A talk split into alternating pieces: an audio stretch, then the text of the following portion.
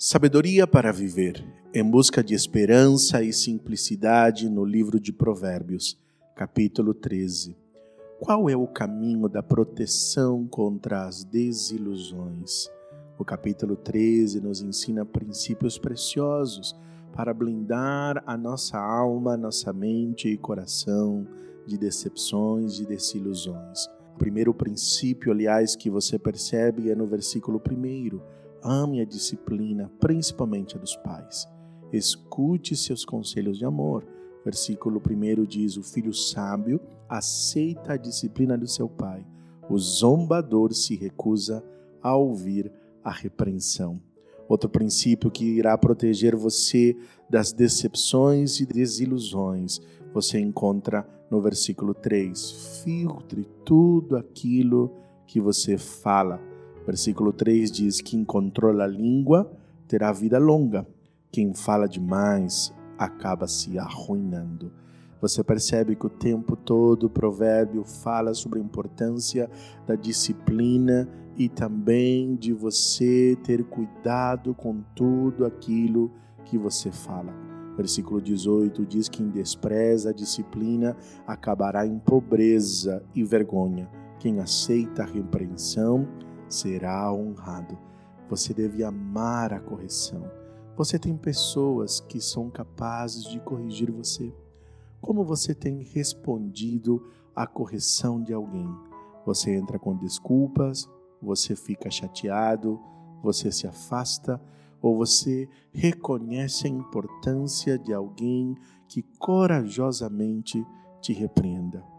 Quando você deseja ser protegido de desilusões, então você deve amar a correção. Outra orientação que nós vemos, encontramos no versículo 4 e no versículo 11. Quem deseja ser protegido de toda decepção deve se dedicar àquilo que de verdade produz fruto. Versículo 4 diz: O preguiçoso muito quer e nada alcança, mas os que trabalham com dedicação prosperam. Versículo 11 diz: O dinheiro ganho por meios ilícitos logo acaba. A riqueza conquistada com trabalho árduo cresce com o tempo. Que diferença faz? Trabalho árduo é um dos primeiros princípios para quem deseja crescer. Quando você quer ficar protegido de toda desilusão, um dos princípios é a dedicação ao trabalho, aquilo que produz fruto, e fugir de todo engano e de todo caminho curto. Além do mais, quem deseja ser protegido de desilusões precisa fugir dos conflitos. Versículo 10 diz: O orgulho só traz conflitos, mas o que aceitam conselhos são sábios.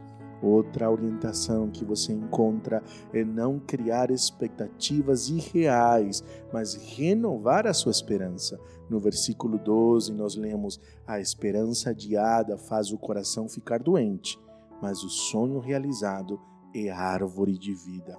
O versículo 19 diz: É agradável ver sonhos se realizarem, mas os tolos se recusam a se afastar do mal duas verdades ou dois extremos você percebe.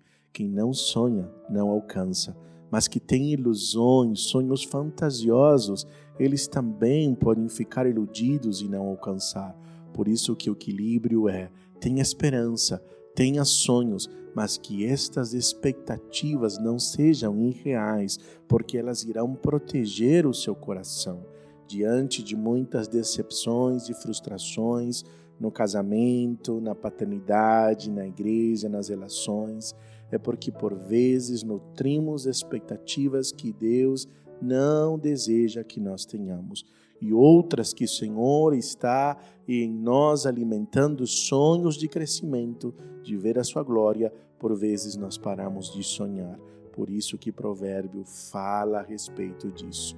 Ande perto de quem desafia você a crescer você precisará sempre ser encorajado. Versículo 13 e 14 diz: Quem despreza o bom conselho se envolve em dificuldades. Quem respeita o mandamento será bem-sucedido. A instrução do sábio é fonte de vida. Quem aceita escapa das armadilhas da morte. Há dois grandes erros quando se trata de ouvir. Uma é você querer ouvir a todo mundo, outro é você não ouvir ninguém. Por isso, a orientação de provérbio é: tenha bons conselheiros, conselheiros sábios a quem você preste contas, a quem você ouça. Seja paciente ao tomar as suas decisões. O versículo 16 diz: O sábio pensa antes de agir, os tolos se gabam de sua insensatez. Portanto, não seja reativo. Deixe um legado de bênção. O versículo 22 diz: A pessoa de bem deixa herança para os netos, mas a riqueza do pecador vai para as mãos do justo. E o versículo 24 diz: Quem não corrige seus filhos mostra que não os ama. Quem ama os filhos se preocupa em discipliná-los. Nós, quando cuidamos dos nossos filhos, quando deixamos herança, nós estamos deixando um legado. Que o Senhor nos ajude nesta jornada. Será que nós podemos orar? Amado Senhor e Deus, obrigado, Jesus, pela tua palavra, porque o Senhor nos ensina o caminho para vivermos vidas de esperanças e de sonhos. Eu não sei quantas pessoas que nos ouvem estão frustradas, cansadas e desanimadas precisando do teu alívio, precisando do teu socorro. Então eu oro pela vida de cada uma delas. Oro pelas suas famílias, pela sua casa, pelo seu casamento, pelos seus filhos. Que em nome do Senhor Jesus Cristo, a cura dos altos céus estejam sobre eles.